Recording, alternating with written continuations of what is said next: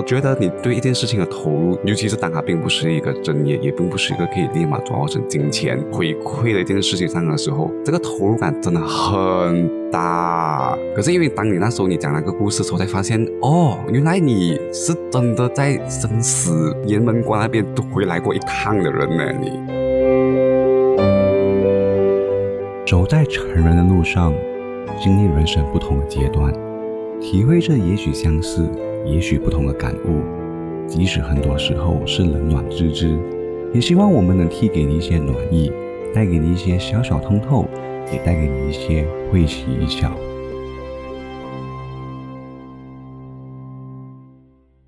Hello，我是 Agnes。Hello，我是 s a n You。所以欢迎来到。第二集啦，虽然这个系列还是没有名字。不过延续上一次，我们会依然邀请嘉宾上来去分享他们的故事，因为我们相信在成人的路上，其实并不是只有 Fiona、Anders 跟 s i n You。我们已经说过我们的人生了。我觉得在这个成人的路上，还有其其他很多同路人身上也发生很多值得我们去参考和学习的一些故事。这一次呢，我们邀请的对象是我和 Anna 在工作职场上所认识的一个新时代女性。然后我们一起来欢迎一下嘉宾英黑。Hello，Hello，Hello，我是英黑。哇，有够腼腆的，实在不像他。有点不适应哎，我认识的银黑不是这样的。我本来就是很腼腆的人啊。屁，腼腆，他该跟我们说要美颜，要美颜，殊不知 Podcast 根本就不会去录像的好不好？？OK，可是为什么我们在做这个系列会第一时间想到想要去邀请他？是因为其实除了在职场上看到他工作那一面，在后来呃私聊的时候发现，他其实是一个真的有太多太多身份的一个人呢。银黑，你要不要去分享一下，到底在日常生活上，你到底有多少个身份需要兼顾啊？你其实真的，你这样子提起来，我真的发觉到我很多个身份，比如说除了。做工的呃职员的身份，然后还有妈妈，然后做现在也是有画画图画，所以也是一个画家的身份。然后最近我也开始教小孩子画图画，教大人画图画，所以又是一个老师的身份，所以还还蛮多个身份一下的，所以。嗯，所以之前你你问我要 focus on 哪一个身份，讲真，真的太多重身份了，所以我觉得应该到最后最重要的还是妈妈的身份吧。嗯，很夸张，真的。其实他列的这些是那些他他已经有主要口迷们。不要忘记哦，他还是他先生的太太，就还有太太这个身份。忘记先生了，他忘记了吗？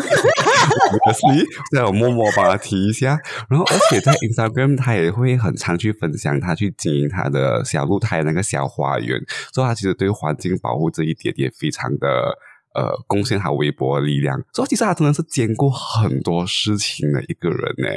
像在那么多个身份之上，你觉得目前为止你生活上最让你投入最多的身份是哪一个啊？投入最多时间的当然是工作，可是真正的如果是讲 passion 来讲的话，投入最多那个那个心下去的，我我可以说是画图画那一方面吧。然后因为因为这个是不是一份工作，就是一个爱好，然后你没有拿到钱的，所以真的是靠那个 passion 来来。continue 去做那件事情，然后很很多时候你我还要出那个钱去办一个画展，出了三四百块钱办一个画展，然后到头来有时候会完全没有东西卖出去，就是纯粹是为了把那个图画放上去摆美美给人家看这样子，所以也是很很开心的一件事，因为以前一路来都很想要有有搞一些画展啊，把的把我的图画展览出来呀这样子，可是呃都。不敢去做那时候，然后自从踏出第一步过后，慢慢慢慢你就可以开始开拓那个路程出来。当然，工作也是会有有感觉到好像有有进步到，然后有学到很多东西啦。说这几年来工作也是有慢慢慢慢觉得有有一些看到自己的改善，然后这样子咯。所以很多东西都是自己经慢慢经历出来咯。我们这边插话一下，问一下一下，你第一次发现尹黑他是个画家的时候是怎样发现的？那时候是在公司的时候，他应该是有做过 sharing 之类的，应该是这样子，就是在公司聊天聊到，然后才知道原来他是本身是有画画，然后他也是有做展览那一些之类的东西哦。如果我没有记错的话啦，你还记得当时候你的你的感觉是怎样嘛？当你发现哇，原来我同事也是一个画家的时候，很 impressive 啊！那时候其实我很记得啊，因为刚来到公司的时候，因为我先我先加入的，然后他应该是后几个月才加入。那时候他有分享关于他自己的事情啦，然后还有讲他画画啊，然后还讲他 hiking 之类。然后那时候我没有想到他其实是一位妈妈，因为他看起来很年轻，然后他整个人 lifestyle 又好像很很 active。名，我都是傻眼，真的是你后还有！自己的 passion，我就心想哇，你是怎样兼顾到这样多的？你本身还有一个孩子要照顾诶。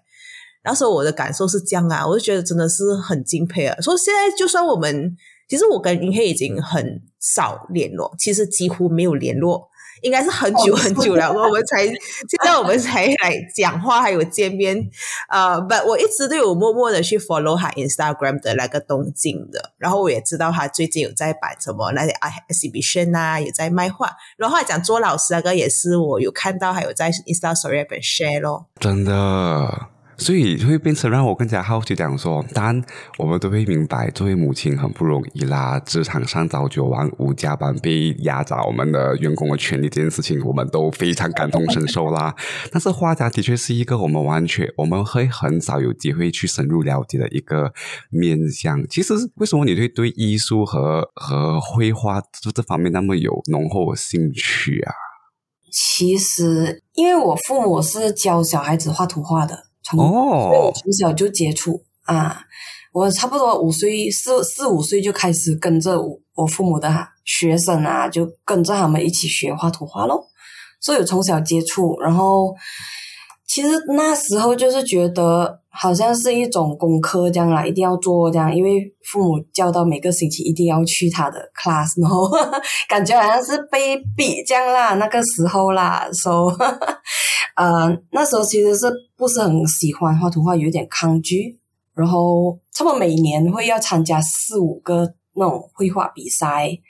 被逼的。，这个真的是，就是我们看中国连续剧，当你出生在名门家族，is either you love it or hate it，因为你要背负着哈，我以牙为傲那种感觉。嗯，to the point that 我我我父母有时候很像我会讲，我我不要再参加这些比赛了，我不要参加。然后我父母会讲，哎呀，你去啊，只是涂一下罢了，又不是讲很难，对你来说是很简单的。我讲就是很无聊啊，我都会做的，这么还要我去比赛？然后他们就会讲。一边，这是一个天才的凡尔然后他们他赛。们就会说：“你你涂完了，我我买 ice cream 给你吃，这样子咯，要被要骗我去参加那些比赛咯，这样子。因为那个比赛也是很像一个小镇这样，他们是小呃小镇里面的画绘画老师，然后跟学校一起主办一些绘画比赛这样子，所以他们也是其中一个主办当局这样。这样我不参加，这样那也可以，因为他们他们父母是主办的人，然主办单位其中一个被邀请的对我那象之一也可以不要参。加啊、所以就哦以前就是好像感觉一直被逼啦吧，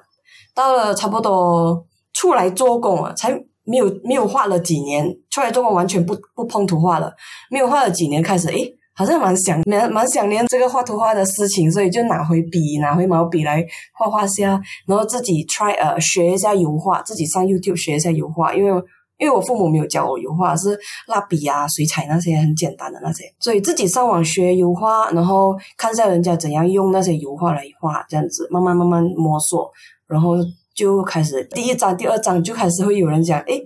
我想要呃买你的图画，然后就慢慢慢慢就觉得，诶，好像有信心了，就可以再画多一点，开画展这样子。很帅诶，那感觉。在那么多个身份里面，你觉得画家这个身份对于来讲，它最特别的地方在于是什么？来，身为一名画家，嗯，其实很多层次，因为一开始碰到画图画这事，其实因为是我父母亲，然后他们嗯也算是给了我一个 basic 基础，然后呃，画图画的基础我有了，只是那个兴趣那时候还没有开始，过后慢慢呃有 build up 了兴趣，然后慢慢自己学了，在 from 那边又开始自己学了自己画，所以觉得好像。不只是父母，还有觉得自学能力那一方面，你慢慢呃也是也是很重很重要啦。就是从自学跟父母给的那些 basic，然后加起来，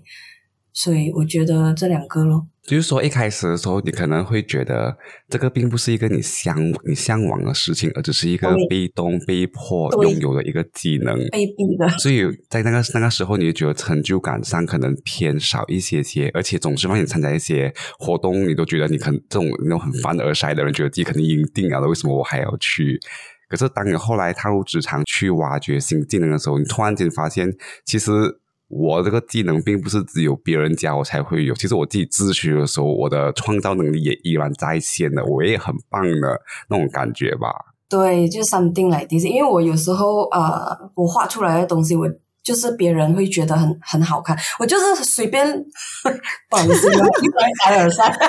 随便半个小时画出来的东西，然后别人就会觉得哇，很好看。我有时候会觉得，诶，没有很好看的。so, 可是反正有时候，有时候我是呃，有慢慢现在去探讨回去，有一些图画我，当我很注重那些要 plan 好好来要讲去画的，反而卖不出；那些我随便乱画的，反而一下子就卖出。所以，所以我觉得这个凡尔赛当然是我们讲的啦，OK，但是我们一个嫉妒、羡慕的心态所延伸出来的词汇。但是不得不说，因为正是因为他长期投入在这个身份之上，有时候他。他肯定是掌握一些技巧，他随手描绘的东西其实一点也并不随手，但是他从小时候累累积到现在所拥有的一个技能，并没有我们想象中那么的随手，所以一定是我们会讲说，哇，其实真的很好看呢。他就是有很多作品我很欣赏的啦，尤其是当有一次他突然跟我说，哦，有一次我出国拍了一个山景。然后他突然间就问我讲说：“哦，那个照片他挺喜欢的，可以拿来画画吗？”我讲啊，你要拿来画？这个山景不是到处都有吗？啊，拿去画，就画出来的时候，那个氛围感是完全不一样的。所以那一次我就觉得，可以用自己的双手去把自己视角里面的美呈现在画布之上，这真的是一个很疗愈的过程，跟很令人羡慕的一个技能啊！因为你问我的话，I'm so sorry，画不出个大便出来。就你讲到疗愈，真的是讲真，每次我画的时候，就会好像做 meditation 这样子，会有感觉到自己跟外面分开了，只是专心外界分开，然后只是专心画那个图画，然后真的有感觉到好像有疗愈到了，然后很爽的看到那些照片变成了图画的样子，其实还蛮蛮开心一下的。这你有没有想过说，其实会想要当一个 full time 的画家？Full time 的画家应该也比较难，因为你看啊，我画了差不多十二年吧，我才卖了五十七张图画，所以一年哦算得来啊，一年只可以卖差不多两三千块，所以你要讲活，所以你你没有想要做的原因，最主要是因为觉得比较难赚钱。可是如果有的选的话，其实你会想要往这个路线走。嗯，其实我是有想过了，如果我做 full time 的话，full time 的话假的话，可是觉得这样算的，还是觉得那个 cover 不到那个生活费呢，全部 cover 不到。就算现在我是有教小孩呀、大人啊，也是不是很够吧。然后还是觉得有一份原本的工会比较稳定一点，然后这个是一个好像 side income 的爱好哦，这爱好可以给我一些 side income，所以也是不错啦，这样子。然后又给我一点怎样讲啊，虚荣感，我不知道是叫虚荣感还是成就感。就当你当你画完了过后，别人会说：“哎，我很美啊这张。”然后你就会哇爽。还有是那种随便画的那种，半个小时内完成的，然后就哇，这个很漂亮哎。我觉得肯定不至于是一个虚荣感啊，一定是一个成就感，甚至是一个自我骄傲和认可的感觉吧。嗯，因为当你发现，在芸芸众生为钱财去奔波的时候，可是他却能够以他自己的兴趣爱好来作为一个展现自己的面相的时候，我觉得真的是一个很帅的地方，就很像。Podcast 于 Anus 我和呃我们另外一个创办人 Fiona 而言，他也是在这两年才不知不觉成为一个，当我们提起来的时候，别人会讲说：“诶，原来你们有在经营这个东西哦，它是一个小话题的感觉啊。”因为我们才经营两年，我们也说不上这个大成就，但是至少在花费时间经营这件事情，我们还是给自己一个一定程度的认可的。把你十二年呢，你那个真的是。像我十二年是 on and off 的，好像怀孕生孩子那几年就没有就没有画咯，因为真的是很忙嘛，要顾孩子，那边画到一半，然后那边这边哭要换尿片，所以就那边有 stop 了几年啊。那你有在挣扎过吗？就是在照顾生活、柴米油盐酱、柴米油盐酱醋茶，我的发音好烂啊！还有这个画家爱好，应该是蛮蛮多拉扯的吧？有时候就想要去放松，做个疗愈的事情，可是却有很多生活上的琐事追着你不放，我感觉。对呀、对呀、最近好像工作特别忙碌的时候，有时候真的是很像去年，有时候真的忙到差不多两三个月，诶，没有画到图画，所以就会想，哇，我真的是很想画，可是真的没有时间去画。然后有时候好像要陪孩子啊那些，所以还是觉得画图画放一边先了，陪孩子先，做工先，然后真的有时间了才做回要做的东西了。我觉得最重要还是你一有时间就去做做看一下你的爱好啊，就不要只是想罢了咯。所以你面对这些拉扯的时候，你的心态其实是还挺正面的啦。你并不会觉得很气馁或怎样，但是你就会，但凡有机会有时间，你就会尽量把握，再重新回到你画家这个身份去做创作啊。气馁也是会的啦，去年也是会的，我也是忍耐的，也是有那个感觉，就觉得哇，为什么时间不够用啊？我这个也想做，那个也想做，我还有很多图画想要画，然后可是工作还有那么多这样子你这样 keep 住那些 idea，不会忘记掉的咩？啊，有一些真的忘记了，就算了，忘记了就放一边了，还记得的就继续可以下个月继续画这样子了。嗯，能够被忘记的，应该都是不够重要了。应该那你觉得你做画家这一路以来哦，最爽、最最有成就感的那个 moment 是什么时候？嗯，应该是有人欣赏我的图画，这样不是很常有成就感，常常很帅，常常很 proud 哦。也不是常常有人要买我的图画啊。哦，所以你最爽是有人买你图画的时候啊。因为当他们开始呃欣赏，他们要欣赏，然后他们会觉得哎想真的是很喜欢，然后想要买的时候，好像比如说我有一次我放上 Facebook，有一个马来人他他讲我真的很喜欢你图画，那他讲可是我没有这么多钱，然后我就讲这样啊，这样可以分期付款分三次，对啊，竟然他居然答应，他真的是很喜欢，我很开心嘞，太感动了。你等下把幅画发给我们看，这是哪一幅？呃，有山的山的图画。可是那时候他有哦出一系列山的，对所以我也不知道对对哪个山。对对对，很多个哦，是那个那个蓝色的，整片都是蓝色，蒙蒙这样子。嗯，也是有挫折感，比如说，好像有时候我摆了画展，差不多整个月，然后完全没有人买，然后看到别人有卖，所以有时候会觉得哇，怎么我这样差咩？你第一次摆花展是什么时候啊？十年前吧，哇，十年前就已经可以摆画展，这个姐姐的画画功力真的是……其实其实以前十年前啦，我是在呃一个 cancer research 的公司做工，当那时候我是科学家啦，算是。然后因为每天在那种 microscope 看到的那个细胞啊。显微镜一直看到那些对，微生物的那些画面那就，觉得开始有一些抽象化的画面出来，然后就把它画出来，然后画出来了过后，我的同事还有我老板那时候的在 Cancer Research 的老板，他们就真的很喜欢，所以他们就讲说，不如你把这些图画卖给我们，然后我们拿去 auction，就是在 event 里面 auction for 好像 fundraising for 他们的那个 Cancer Research，因为它是一个 NGO 来的，我之前做的那个 Cancer Research 呃 organization。NGO，然后我们是找关于好像怎样去 cure cancer 啊，或者是怎样去 detect cancer 啊这样子。So 呀，这个又是另外一个身份，那个是以前的身份，多重身份。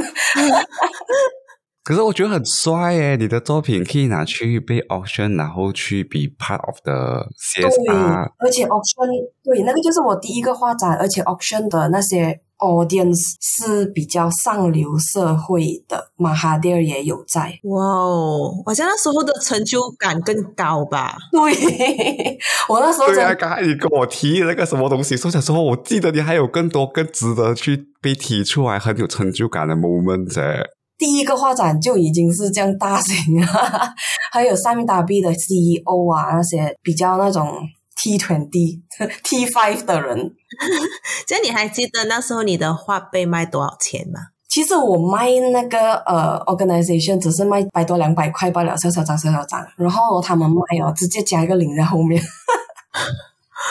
成就感爆炸吧？那时候应该因为 auction 嘛，所以他们一定是讲哦，你是否呃 cancer 啊，帮找癌呃癌症的那些 cure 啊这些，所以他们也算是 charity。说通常 charity 别人会比较肯出钱的吧？嗯，很有意义耶，我觉得。但是老实讲，我觉得当然 charity 是一个推动的因素，让那个价格往上升。可是老实说，当我知道银黑是一个画家的时候，当我回顾他这以往的作品里面，让我印象很深刻。其实那个阶段他说的他的创作，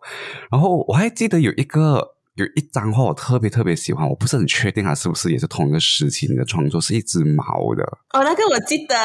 那个我们去日本啦。对，那个猫，OK，大家可能很难想象，可是其实你就幻想，那个猫其实并没有一个特别具体的线条来显示它是一只猫，它是有很多很多很多呃零散的点跟色彩，然后慢慢汇聚成一个猫的形态出来的，所以那个真的是很好看。然后再搭配另外一幅，有点是漩涡感的，然后就整个漩涡感也是有很多色彩汇集在一起的。然后再往前一点的话，就是他刚才讲的以微生态作为基础去进行一番创作。我觉得那个时期的绘画是一个让我特别特别印象深刻，因为我觉得真的是他那一份工作给他的启发，在展现在他的绘画之上，那个是个特别令吸引我目光的一个这几个作品啊。那几个作品都是很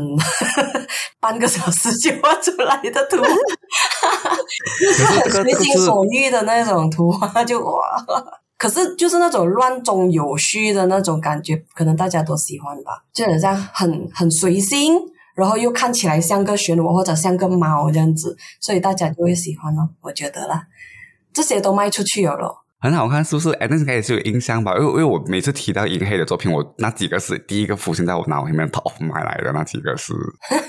然后我也是觉得，讲说你每一个的时期的作品都跟你当下的生活状态有关系，或者是你的一些经历有关系的。我自己这么认为的，因为那个时候我就讲，那个时候我也是问过自己，怎么变化这样大？老实讲，我觉得你绘画的方向跟风格变化真的很大。因为我最喜欢那几幅，和后来后来我看到这这系列作品。就是我说不上，其实同一个画家出来的啦。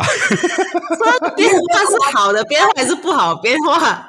它不是一个坏事，只是讲说可以让一个可以让出自同一个人之手画出那么风格不一样的作品出来。想必他真的是把自己生活状态都投入在绘画中，才可以有这种展现。因为如果他是一个以风格为主，并不是抒发心情为主的话，就会很专注在某样东西，够持续坚持下去。可是因为银黑是一个类似于爱好抒发的感觉，所以当下有什么，他就会呈现在他的作品之上啊。我自己是这么理解这个风格变化的过程啊。所以现在他就画很多那种什么山水画啊，比较很 peace 的感觉啊。是他给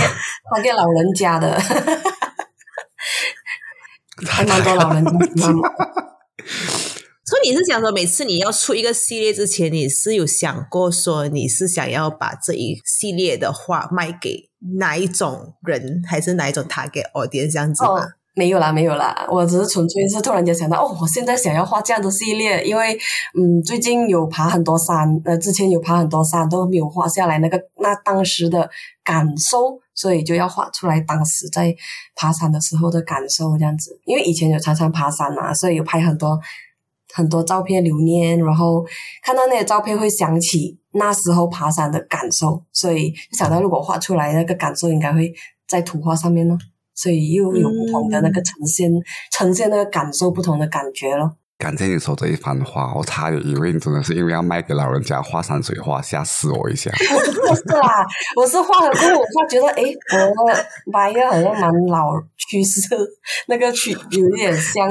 偏向老人家才比较喜欢买这类型。所以你是卖了过后才发现到哦，原来山水画是比较适合老人家的。所以我现在开始又要跑回一点抽象的 style 了，因为我 发觉山水画开始很多很多老人家喜欢。所以你不想要吸引老人家的顾客是吧？老人家的 market 很 niche 吗？好啊，这个 market。我还有一个问题是，刚才你说绘画是一个由外向内的过程，就是它会让你断绝跟外界的联系。可是我也觉得，应该透过画家这个身份，你和外界有更多联系吧。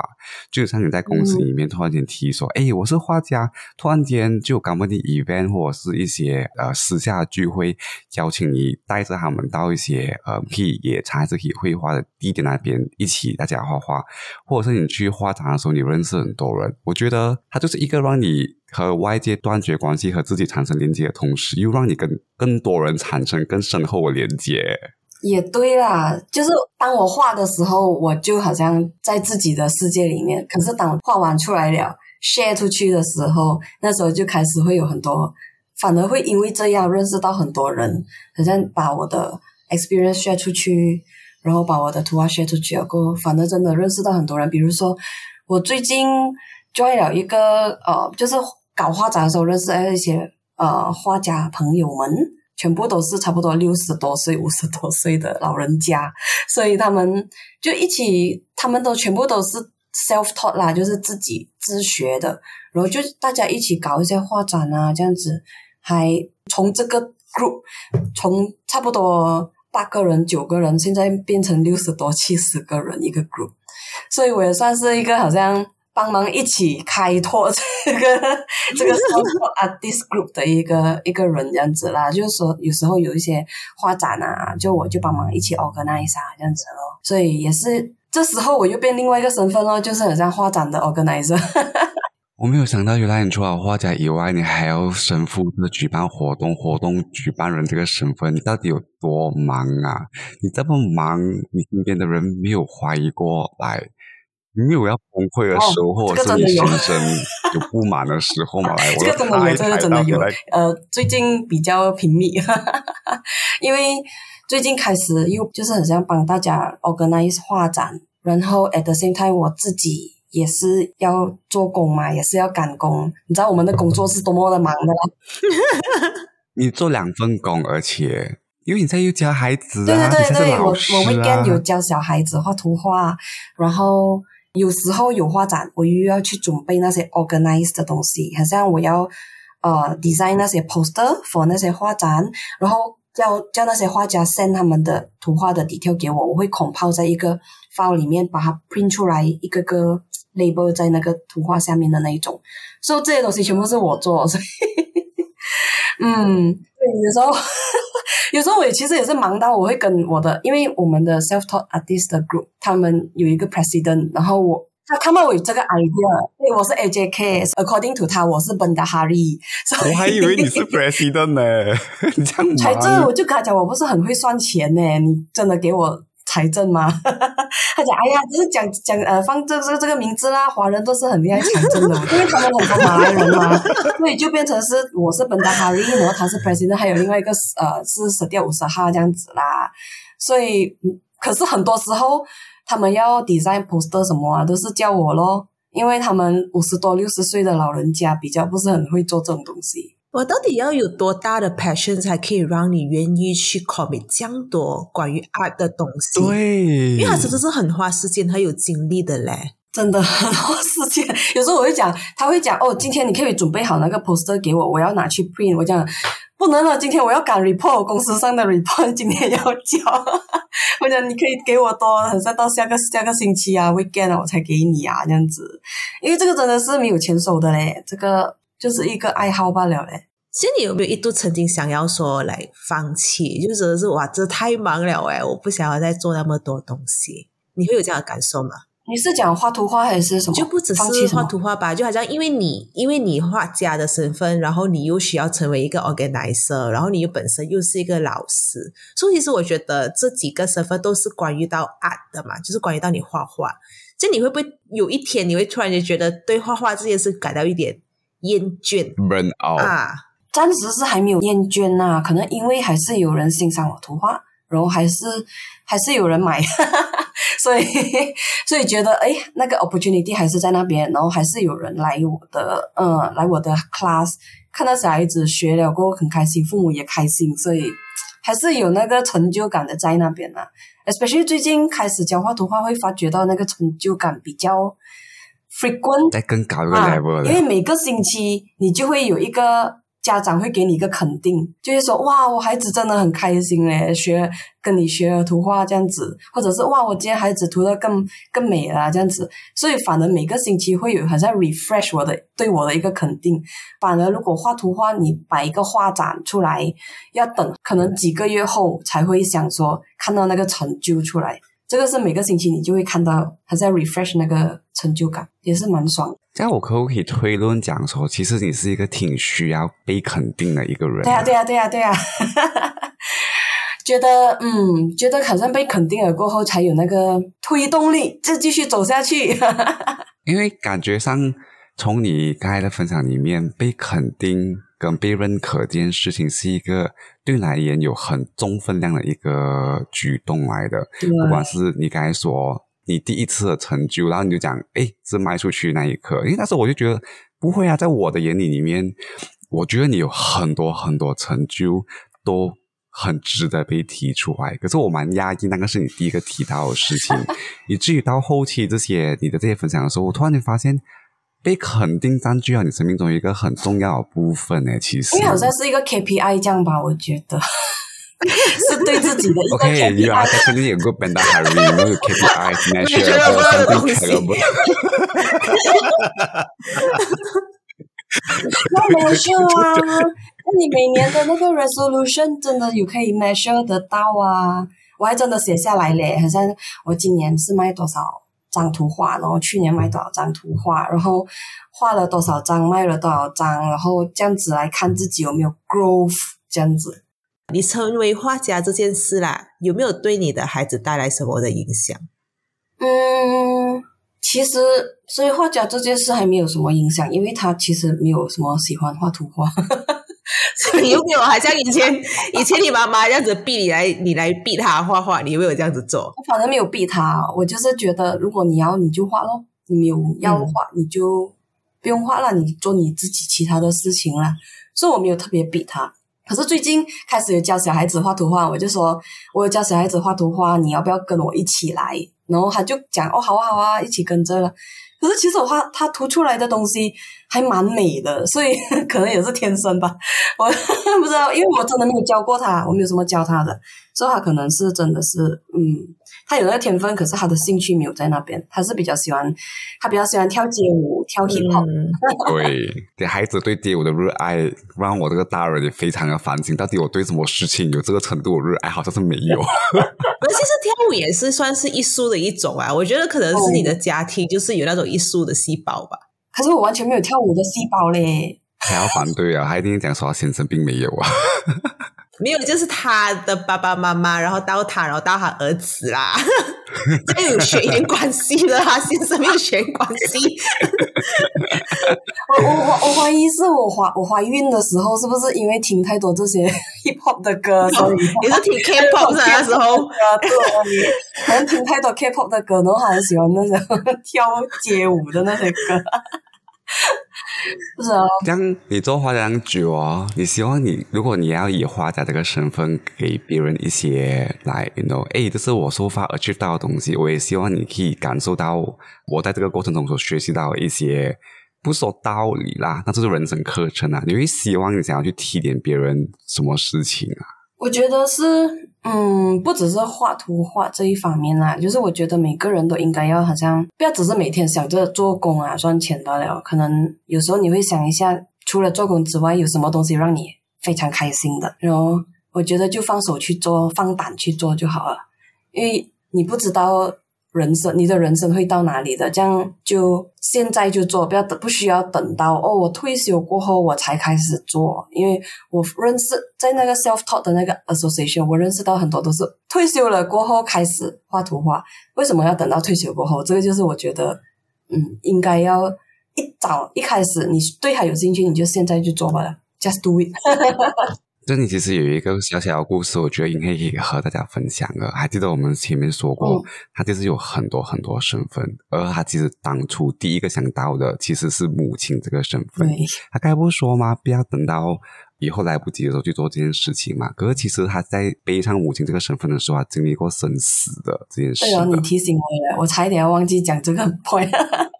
不是胖，就是我我觉得你对一件事情的投入，尤其是当它并不是一个正业，也并不是一个可以立马转化成金钱回馈的一件事情上的时候，这个投入感真的很大。可是因为当你那时候你讲那个故事的时候，才发现哦，原来你是真的在生死雁门关那边都回来过一趟的人呢。你对，因为我怀孕我孩子的时候是呃差不多五个月，怀孕五个月多这样的时候，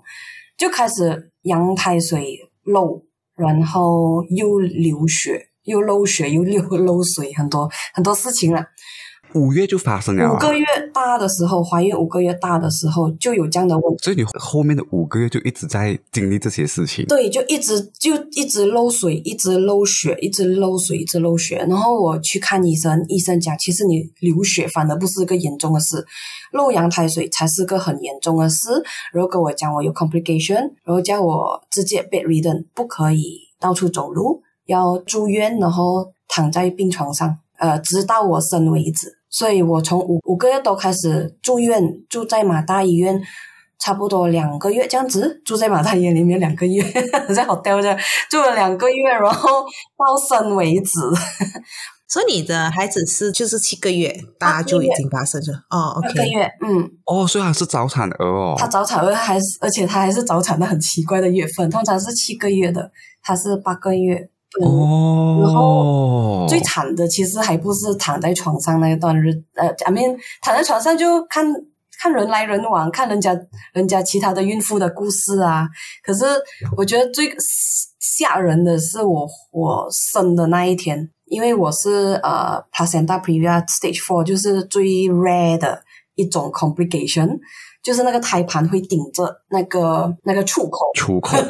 所以他是孩子完全没有办法顺利出来所以。医生就说这个肯定要用开刀，因为是顶着出口了，你是不能不出来的，所以要一定要开刀。所以开刀的时候了，呃，医生其实已经 book 好了时间给我去开刀，把他我早了一天开始有一些又流血啊那些问题，然后医生说哇很危险了，这样直接现在就直接就现在就开刀。然后那时候其实也很紧张一下，因为医生讲 OK，现在直接开刀，然后就给我签生死状，然后还说如果嗯说你的这个情况啊，很可能会血崩，然后呃血崩的话，如果严重的话，可能你会 coma，然后如果 coma 了，我们就会送你去 ICU，然后孩子可能孩子可能是会呃是会活下来，可是会有肺的问题那些。然后他就讲 coma coma 的话，我们就会想呃要 remove 你的那个，要把你的那个子宫拿出来，可能这样子就会帮你延续你的生命，这样子啦，something like this。所以我 我要签那个书的时候，我在想，挺恐怖的，我可以不要进去了吗？我可以不要进去手术室吗？吓死了！所以我进了手术室出出来的时候，因为我是直接是那种直接吸那个昏迷的那个。啊，麻醉药，因为人家是麻醉下半身罢了，如果你下半身麻醉，你是全身麻醉是全，身麻醉，因为我的是 special case，所以因为我会嗯血崩，呃，有血崩的 risk 的人是一定要全身麻醉，所以我就嗯醒那个，然后就直接全身麻醉。然后当我醒来的时候，孩子就已经生出来了。其实我也是也是好彩，没有看到整个 progress，要不然我很怕血的人，我看到这样多血崩，我会。所以其实医生跟我有跟我讲，他是嗯，我是 lost 了差不多三个 liter 的血。我是呃血崩了三个 liter，三个 liter 就等于大罐的水罐两罐。哦，嗯，所以医生讲，其实，在 coma 的边缘呐、我我是在 coma 的边缘，所以我在想，哇，那时候医生其实还说，本来本来他是觉得没有什么问题，所以他们只是让那些小的去帮我开刀，结果过后小的 handle 不到，要做叫那个大的两个 professor 冲，他们讲他们 lecturer lecture 给到一半，直接冲出去，因为他们是马大嘛，所以他们是 professor，嗯然后你要、要给车。所以我好像是给 lecture 给了一半，要冲过来开这个手术室来帮我 continue 那个开刀的事情，因为血崩太严重了，所以嗯，然后很好笑的，我刚生了出来，第一件事情就是问那个护士，我的子宫还在吗？第一，这他他跟我讲，你孩子健健康的出事了，然后我就讲 OK，我孩子健康，OK，这样我子宫还在吗？第一个反应就是 很好笑，然后还好他们他们他没有拿有离你而去，依然与你同在。所以就是这种这样子的生死的，还有还有一次还有一次就是 after 生了孩子过后，我要继续留院差不多两个星期，让那个血慢慢回到 normal 的 level，、嗯。然后呃，也因为我是全身的那个麻醉，我会有那些好像痰会进到那个肺里面。受那个痰进到肺里面，我会好像呼吸不到，然后会咳，然后很辛苦这样子。然后当你咳的时候，你手术的那个刀痕又会很痛啊，所以就是有一晚我差一点就是咳不出那个痰要被要窒息死掉的感觉。有一晚在医院里面的时候。半夜差不多两三点的时候，突然间那个痰卡在那边，然后我呼吸不到，然后我就 咳不出，然后很痛苦啊。那时候真的是这个真的是觉得我好像要死了，我好像要死了，然后赶快去按那个 emergency button，然后叫那个医生过来，然后好彩有医生护护士过来帮我拍背后把那个痰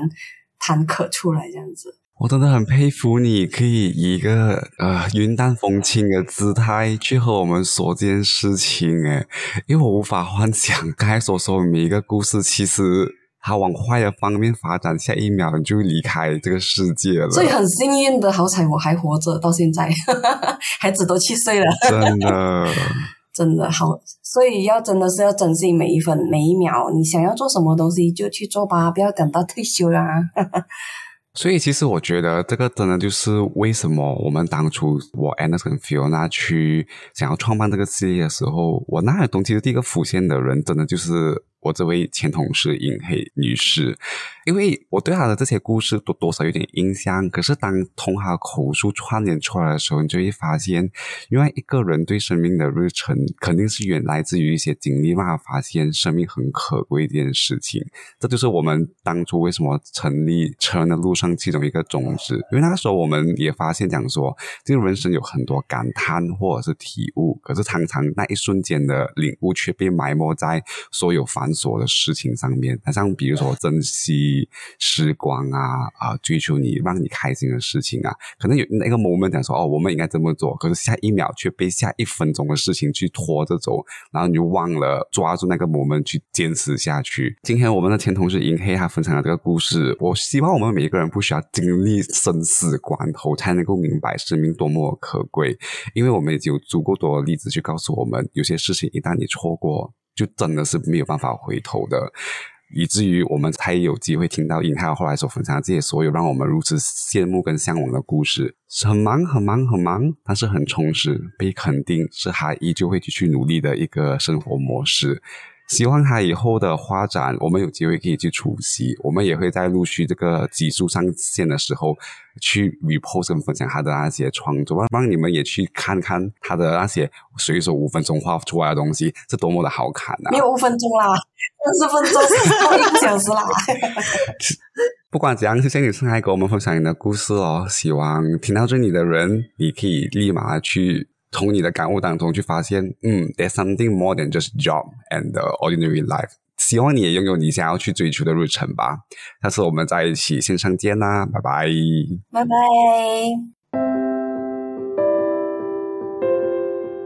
谢谢你听到了这集的最后，希望这一集里有你喜欢的部分。下一集再和你一起听听我们聊聊不一样的话题。